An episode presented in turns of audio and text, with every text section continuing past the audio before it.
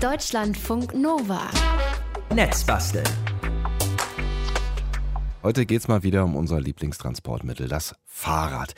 Nicht das erste Mal, dass wir Netzbasteln über Fahrräder reden. Bremsen, Ketten, Licht, Reifen haben wir alles schon ausführlich behandelt und könnt ihr auch alles nachhören im Netzbastel-Podcast. Und wenn ihr die entsprechenden Folgen dann hört oder vielleicht habt ihr sie auch schon gehört und erinnert euch noch daran, unser Netzbastler Moritz Metz, der hat zwei Fahrräder, an denen er immer mal wieder rumbastelt. Ein altes, aber sehr goldenes Omarad, haben wir früher immer gesagt, und ein Alltagstrekking-Herrenrad. Heute in Netzbastel Ausgabe 128 kommt ein drittes Rad dazu, und zwar ein besonders schnelles. Heute sprechen wir nämlich über Rennräder und deren Aufbau und übers Einspeichen. Hat Moritz alles gemacht. Hallo live nach Berlin. Hallo Sebastian. Hallo live vom Sattel meines Fahrrades, das, das ich neu hier zusammengebaut habe. Aber ich steige jetzt nochmal ab. Ähm, bin hier beim Gelände meines, äh, meiner Werkstatt angekommen damit. Erstmal Glückwunsch zum neuen Rennrad, ja. Ähm, aber ich muss natürlich jetzt erstmal die Stimme der Vernunft sein und fragen, warum brauchst du noch ein Fahrrad? Ja, also da gibt's verschiedene Gründe natürlich. Der erste ist, weil es geht, weil ich Lust drauf habe. Und äh, das ist natürlich auch sehr praktisch. Man kann besonders flott unterwegs sein mit der Stadt und dabei aufs Auto verzichten. Mhm. Und äh, es hat noch viele andere Gründe. Es ist natürlich auch gesund. Und für mich war so ein Flitzer lange unmöglich, denn die Straße, in der ich lebe, die hat echt übles Kopfsteinpflaster gehabt und wurde erst letztes Jahr radkompatibel asphaltiert. Und jetzt kann es auch losgehen mit dünneren Reifen und so weiter. Ja, dünne Reifen gehören ja auf jeden Fall ins Konzept von Rennrädern. Lass uns doch erstmal drüber reden, was ein Rennrad eigentlich so zum Rennrad macht und was für Rennräder es überhaupt so gibt. Ja, also je nachdem, wie streng man das auslegt, äh, alle sind sich einig, das Gewicht und die meist schmalen Reifen gehören dazu, wobei er das Radprofil und der Live, also das Reifenprofil und der Luftdruck des Fahrrads so schnell machen, die Reifen so schnell machen, weniger wie dick die Reifen sind, interessanterweise. Mhm. So ein Rad wiegt auf jeden Fall ruhig mal 10 Kilo oder weniger. Profiräder bringen es auf 6 Kilo. Mhm. Es gibt so Bahnenräder und andere krasse Carbon-Spezialistengeräte. Geräte. Andererseits sind Rennräder in den letzten Jahren alltäglicher geworden und auch offener. Also es gibt sogenannte Gravel-Bikes, die heißen auch Cyclocross, die sind dann für Feldwege gemacht mhm. und dann erlebt eben gerade die Sparte von Reiserennrädern einen zweiten Frühling, die nennt man Randonneur, was auf Französisch Wanderer heißt. Und dann werden noch die Single-Speed-Räder, die in flachen Städten besonders beliebt sind, wie hier in Berlin wegen ihrer Einfachheit. Single Speed heißt aber erstmal nur, es gibt keine Gangschaltung, also sind nicht automatisch diese Fixie-Fahrräder, wo die Tretkurbel fest mit dem Laufrad verbunden ist und man dann keine richtige Bremse hat. Mhm. Jetzt gibt es ja auch seit einer Weile ähm, wieder wirklich alte Rennräder auf den Straßen, die ja, wahrscheinlich jahrzehntelang irgendwie aus dem Keller äh, verstaubt wieder rausgeholt worden sind. Hab tatsächlich auch so ein Exemplar von meinem Papa früher mhm. gefahren und äh, habe das auch eine, eine Weile auch in der Stadt gefahren. Wie erklärst du dir den Trend, dass, dass wir jetzt alle in unsere Keller gucken oder vielleicht auch teuer alte Rennräder kaufen auf dem Flohmarkt oder so? Also you did it before it was cool sozusagen. Ja, genau. Ich bin jetzt schon wieder durch mit dem Thema. Aus ähnlichen ja, ja, Gründen genau. wie du übrigens tatsächlich. Bei mir hatte, fängt das erst an. Ja, ich, äh, nur, nur ganz kurz. Ich hatte auch das Problem mit äh, Pflastersteinen und ähm, wirklich schlimmen Radwegen in Köln und deswegen bin ich dann von den dünnen Reifen wieder runtergekommen und äh, der Rahmen war ein Hauch zu klein. Aber kommen wir zurück zum Trend. Ich bin ja nicht der Einzige gewesen. Genau, du wirst mir zustimmen, diese 70er, 80er Jahre Räder sind oft sehr schön und sehr elegant, Absolut. filigran, mhm. machen sich gut auf Instagram und an der Eisdiele vermitteln sie vielleicht auch so eine Aura von Tour de France-Helden, manchmal vielleicht, weniger, aber ähm, also diese Rahmen sind einfach auch sehr gut gebaut und leicht und äh, zwar aus Stahl oft gebaut. Mhm. Und der Stahl geht nicht kaputt, deswegen hält er dann lange auch im Keller, außer er rostet wirklich vor sich hin. Man kann, wie man will, daran rumtüfteln und manche Komponenten dieser schicken Räder werden dann aber auch sehr, sehr teuer gehandelt. Mhm. Hast du jetzt auch so ein 70er, 80er Rennrad aufgebaut oder, oder neues? Also ich hatte so ein altes Rennrad auch noch im Keller, aber das war mir dann wiederum zu groß, da hätten wir mal tauschen können. Mhm. Und ich wollte ganz unorthodoxe neue Technik ausprobieren und habe deshalb von einem Fahrrad-Nerd über so ein Fahrradmarktforum einen gebrauchten Rahmen gekauft, der aber erst ein paar Jahre alt ist und eigentlich aussieht wie neu, muss ich sagen. Der ist von einer amerikanischen Firma, die sehr stabile Stahlfahrradrahmen herstellt. Der heißt Surly Straggler, dieser Rahmen. Das ist ein sehr vielseitiger Rennrad-Gravel-Rennradrahmen. Eigentlich. Mhm. Also es passen sowohl richtig dicke Reifen drauf als auch dünne Stahlrennradreifen und er hat trotzdem dieses gerade Oberrohr oben, also es sieht sehr klassisch aus und er hat aber Aufnahmen für Scheibenbremsen. Das kannte ich noch nicht und wollte ich mal äh, ausprobieren, mhm. schon allein aus journalistischen Gründen. Ich verstehe. Jetzt hast du gerade gesagt, das ist ein Stahlrahmen. Noch leichter wäre wahrscheinlich Aluminium. Warum hast du dich für Stahl entschieden? Also einerseits hat sich aus den Anfangstagen der Alurahmen in den 90ern so der Ruf gehalten, Alu würde schnell brechen. Mhm. Das war in den 90ern aber vor allem deshalb, weil man noch wenig Erfahrungen hatte mit dem Rahmenbau von Alurahmen. Jetzt sind heutzutage die meisten Massenmarkträder alle aus Alu gebaut und die Qualität ist bestimmt äh, deutlich besser geworden. Trotzdem ist das Ding, Alu ist zwar an sich deutlich leichter, aber bei der gleichen Masse deutlich weniger stabil als Stahl. Und deshalb müssen die Aluminiumrahmen massiver gebaut werden. Mhm. Und dann fahren die sich sehr hart und starr irgendwie und werden auch so ein bisschen klobig optisch. Stahlrahmen sind einfach flexibler, federn besser, fahren sich dadurch bequemer, bequemer weniger Materialschlacht. Und dieser Rahmen hier ist aus spezial, speziell widerstandsfähigem Stahl, wie er häufig bei Rennrädern verwendet wird. Mhm. Der ist 4130 oder 4130 CRMO, das heißt, das heißt, das ist eine Chrom-Molybdän-Legierung. Und das mhm. sind sozusagen Elemente, die dem Stahl beigemischt werden, äh, die den stabiler machen. Und dadurch werden eben diese geschmeidigen, dünnen Wandstärken der Rahmenrohre erst möglich. Und mhm. dieser Rahmen wiegt jetzt hier auch nur so zwei Kilo. Wie wichtig ist eigentlich das Gewicht? Also, äh, naja, einerseits sehr, gerade bei sich so drehenden Laufrädern, wenn man anfährt, weil je mehr Masse am Anfang in Schwung gebracht werden muss, desto sozusagen träger wird alles oder ähm, weniger schnell und anstrengender. Und auch je weiter außen am Rad, also wenn die Reifen schwer sind, ist es äh, gravierender, als wenn jetzt die Narbe des Rades schwer ist. Mhm. Ähm, desto größer ist nämlich der Hebel und desto träger wird dann das Beschleunigen. Wenn man dann aber mal Schwung hat, ist es nicht mehr ganz so wichtig, zumindest nicht in der flachen Stadt, durchaus aber am Berg, weil man dann eben alles da den Berg hochziehen muss. Mhm, man hat das mal auf 40 Kilometer getestet mit Rädern, die drei Kilo Unterschied im Gewicht hatten. Und das Ergebnis waren vier Sekunden Unterschied oder ein paar Sekunden, vielleicht mhm. auch mal zehn, ähm, auf 40 Kilometer. Am Berg war dann der Unterschied deutlich größer. Da zählt schon eher jedes Gramm. Und äh, trotzdem ist es so, besser man nimmt ab als das Rad, spart ein paar Gramm. ich habe gelesen, ein Kilo am Körper weniger. Das hat den, denselben Effekt wie ein vier Kilo leichteres Fahrrad. Wow. Zählt natürlich auch fürs Gepäck. Okay, das ist auf jeden Fall relativ klar verteilt. Wenn ich das jetzt genau. richtig verstehe, dann hast du jetzt quasi so ähm, eine Mischung aus Gebrauchteilen und Neuteilen dann neu zusammengebaut. Äh, wie genau, das wirst du uns sicher gleich noch erzählen.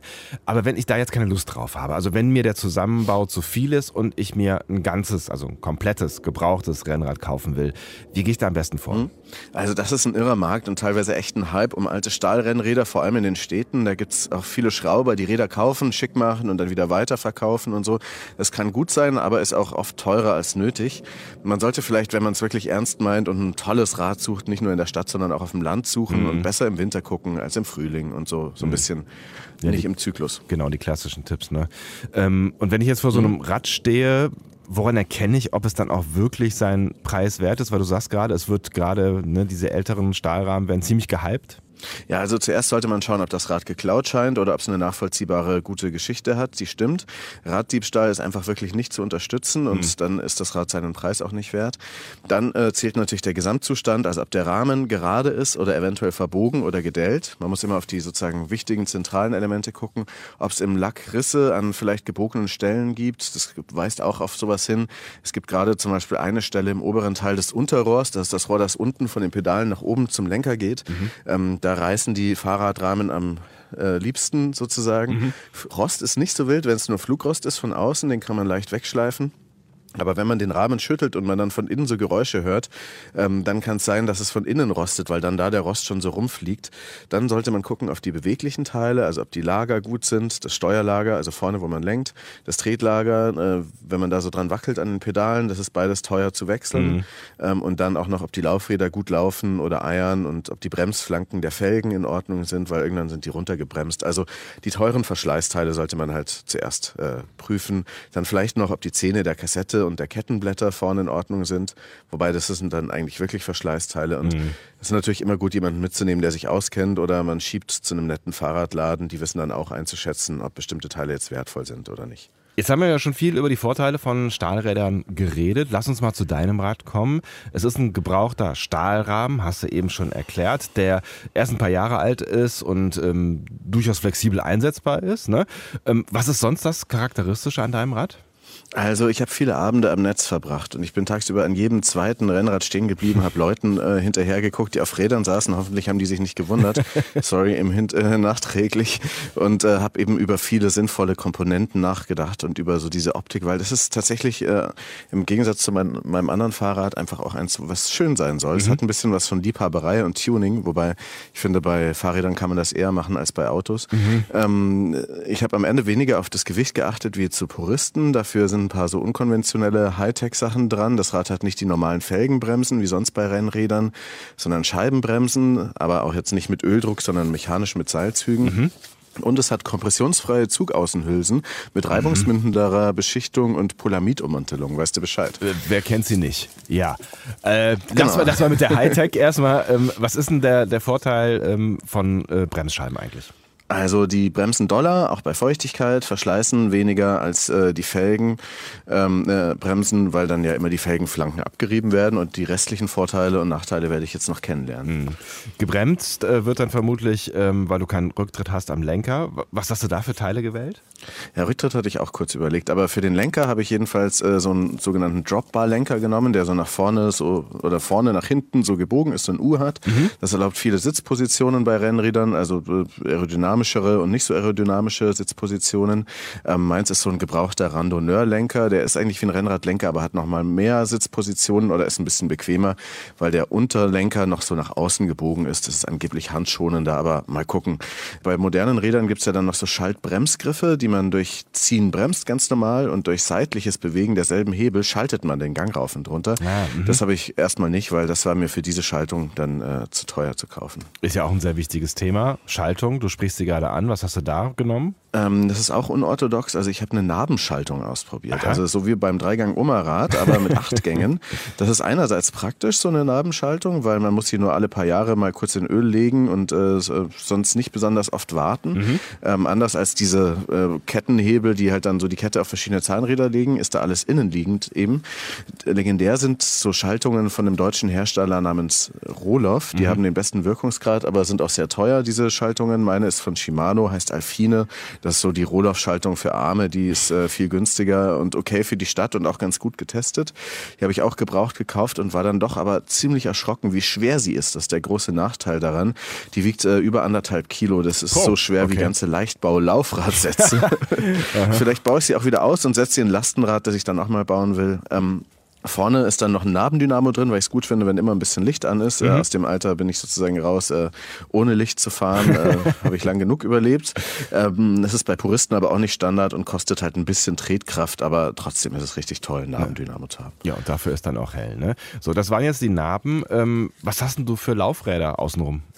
Ja, gute Frage, lange Geschichte. Ich habe mich eigentlich entschlossen, dann oder ich, ich musste mich entscheiden, diese Laufräder selbst einzuspeichen. Das hatte ich gar nicht vor, aber ich hatte gebrauchte Laufräder eben mit dieser besagten Nabenschaltung und mit dem Nabendynamo mhm. gekauft und äh, das war sehr dumm, weil der Kleinanzeigenverkäufer, den ich jetzt ausdrücklich nicht grüße, er hat sie sehr schlecht verpackt. Mhm. Ähm, das, und dann sind die Speichen und Felgen nach dem Paketversand aus Hamburg. Es ging aber aus irgendeinem Grund noch, weil der Paketdienstleister geschlampt hat über Österreich, ähm, unrettbar stark verbogen waren. Ja, tatsächlich. Ähm, und diese Dinger waren dann so verbogen, dass äh, man die halt nicht mehr verwenden konnte. Das haben ja zwei Fahrradläden auch bestätigt. Mhm. Ähm, das ist dumm gelaufen, aber ich habe immerhin doppelt gelernt. Also empfindliche Teile nur von sehr vertrauenswürdigen Leuten per Post schicken lassen. Und außerdem habe ich gelernt, wie man einspeicht. Erklär mal, was genau ist das überhaupt, das Einspeichen? Ja, also Einspeichen, das ist die Tätigkeit des Einbauens von Speichen in eine Felge. Also man hat ja sozusagen diese Felge, das runde Ding außenrum und die Speichen sind diese vielen ähm, Stängchen, die dann da in die Mitte gehen zur Narbe hin. Mhm. Und dafür muss man eigentlich nur den Nippel durch die Öse ziehen und, nee, Quatsch, ähm, Laufradbau, das ist echt eine hohe Kunst und eine große Wissenschaft für sich. Und warum ähm, macht man das von Hand? Ja, es ist eine gute Frage. Es passiert auch kaum noch mehr, weil mhm. 90 Prozent der Laufräder werden heutzutage von Maschinen gefertigt. Es dauert dann ein paar Minuten, kann man sich sehr schön angucken, auch mhm. wie das aussieht.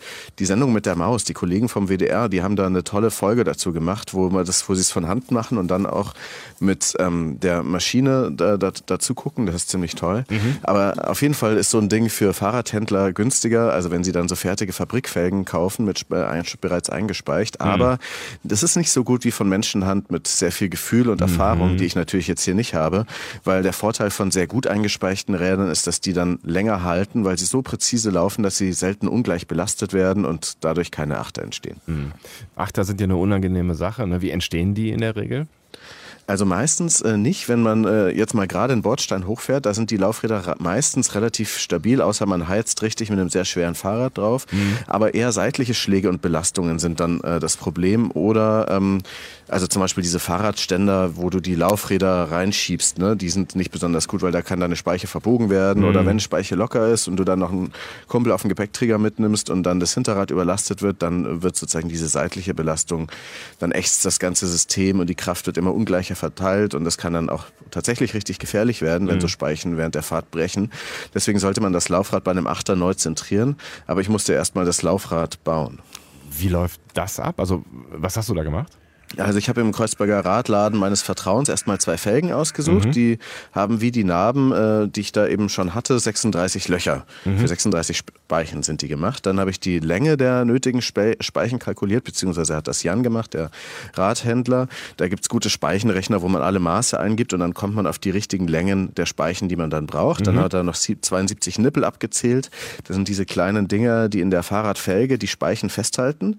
Die kann man dann drehen und dann anspannen. Mhm. Und damit bin ich dann rausgegangen mit so einem Haufen Material, also Felgen, Speichen und den Nippeln. Die Narben hatte ich schon. Mhm. Dann habe ich sehr viel gelesen und YouTube-Videos angeguckt. Fürs Einspeichen gibt es gute Anleitungen. Die gehen zwar unterschiedlich vor, aber trotzdem, das Ziel ist ja am Ende das gleiche.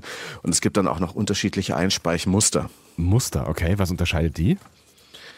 Das ist dann, wie die Speichen äh, zueinander verkreuzt und äh, gebogen sind sozusagen. Mhm. Ähm, ob jetzt äh, radial eingespeicht wird oder gekreuzt oder ähm, wie oft dann auch gekreuzt, also zweifach oder dreifach gekreuzt. Mhm. Diese Durchführung, also am Ende, wie man da ist dann so ein bisschen wie beim Häkeln oder beim Stricken, eine ziemlich meditative Aufgabe. Da muss man sich konzentrieren, dass man alles in der Reihenfolge hinkriegt. Mhm. Macht aber Spaß, kann man dazu gut Musik hören und einfach da so reinflowen.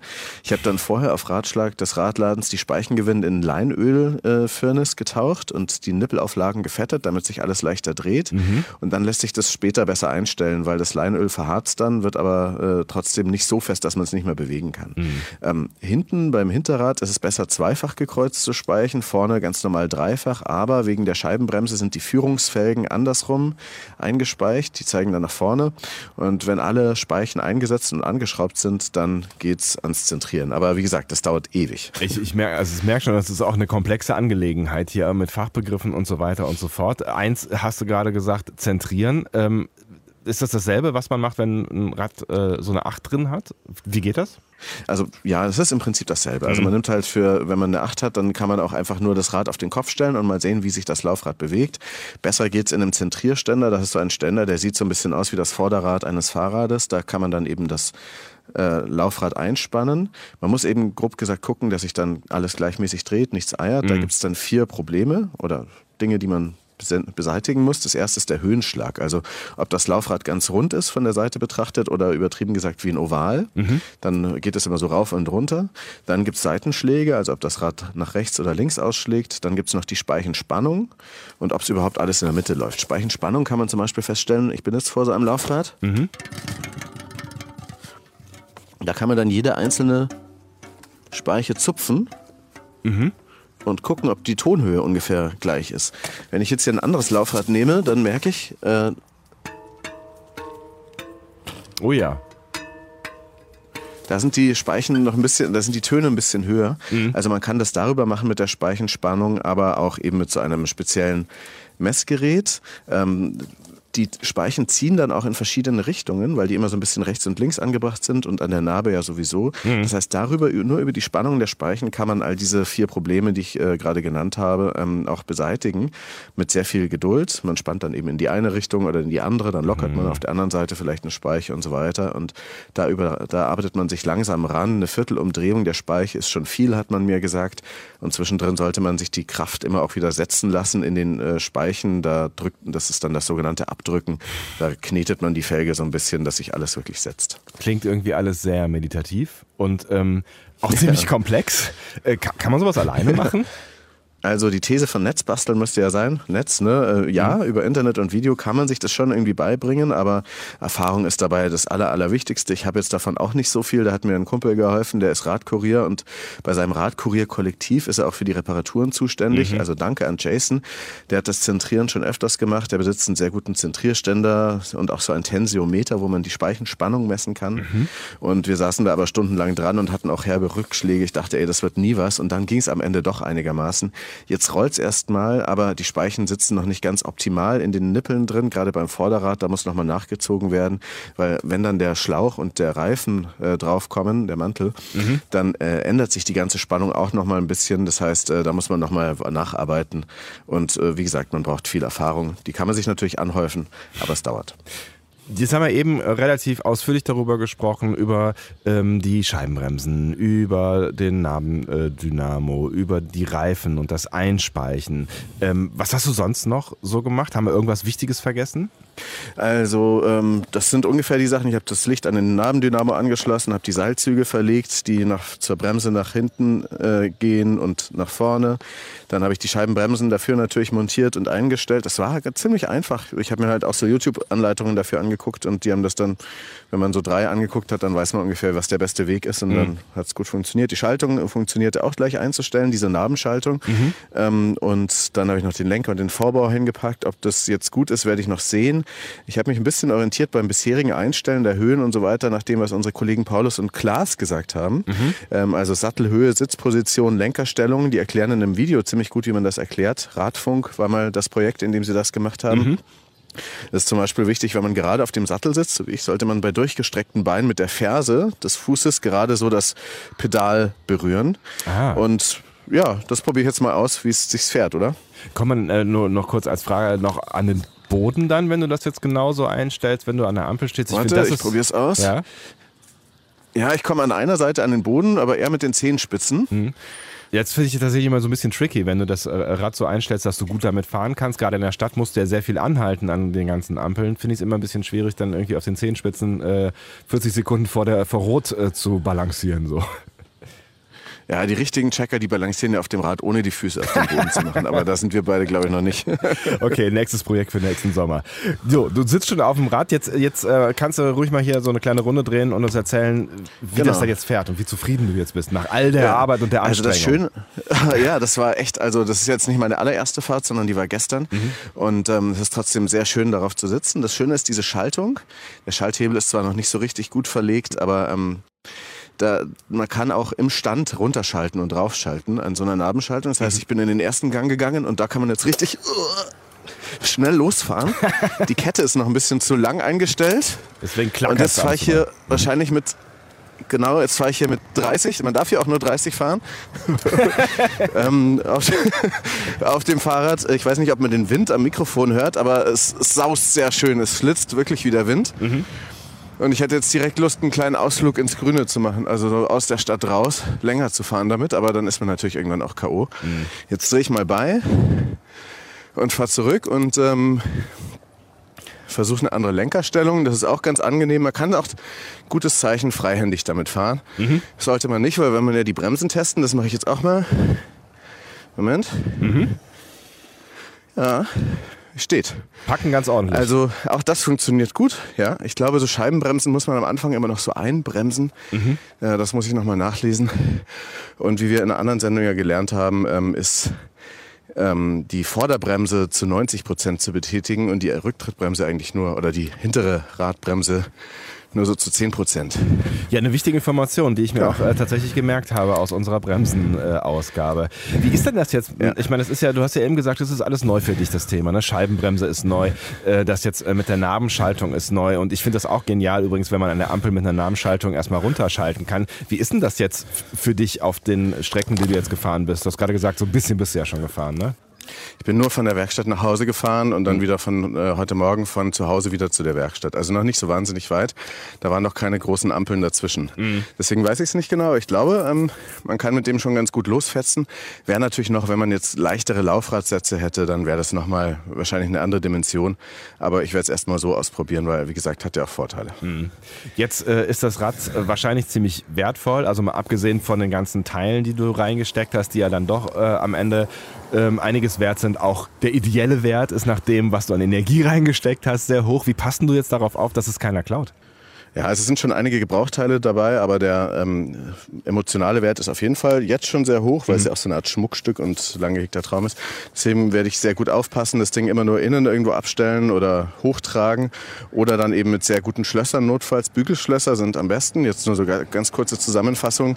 Ähm, Bügelschlösser, diese U's, die man irgendwo rummacht, sind äh, halten in den Tests immer am längsten, wenn Diebe sich dran zu schaffen machen. Mhm. Und dann habe ich aber auch noch so Steckachsen, die äh, oder so Schnellspannachsen, die ein bisschen Diebstahl gesichert sind, äh, verbaut. Und für mhm. den schlimmsten Fall habe ich auch eine Hausratsversicherung mit Fahrradzusatztarif abgeschlossen. Mal gucken, ich hoffe, das wird nie nötig sein. Ich wollte gerade sagen, dann ist es halt trotzdem weg und du sitzt wieder da und musst wieder von vorne basteln.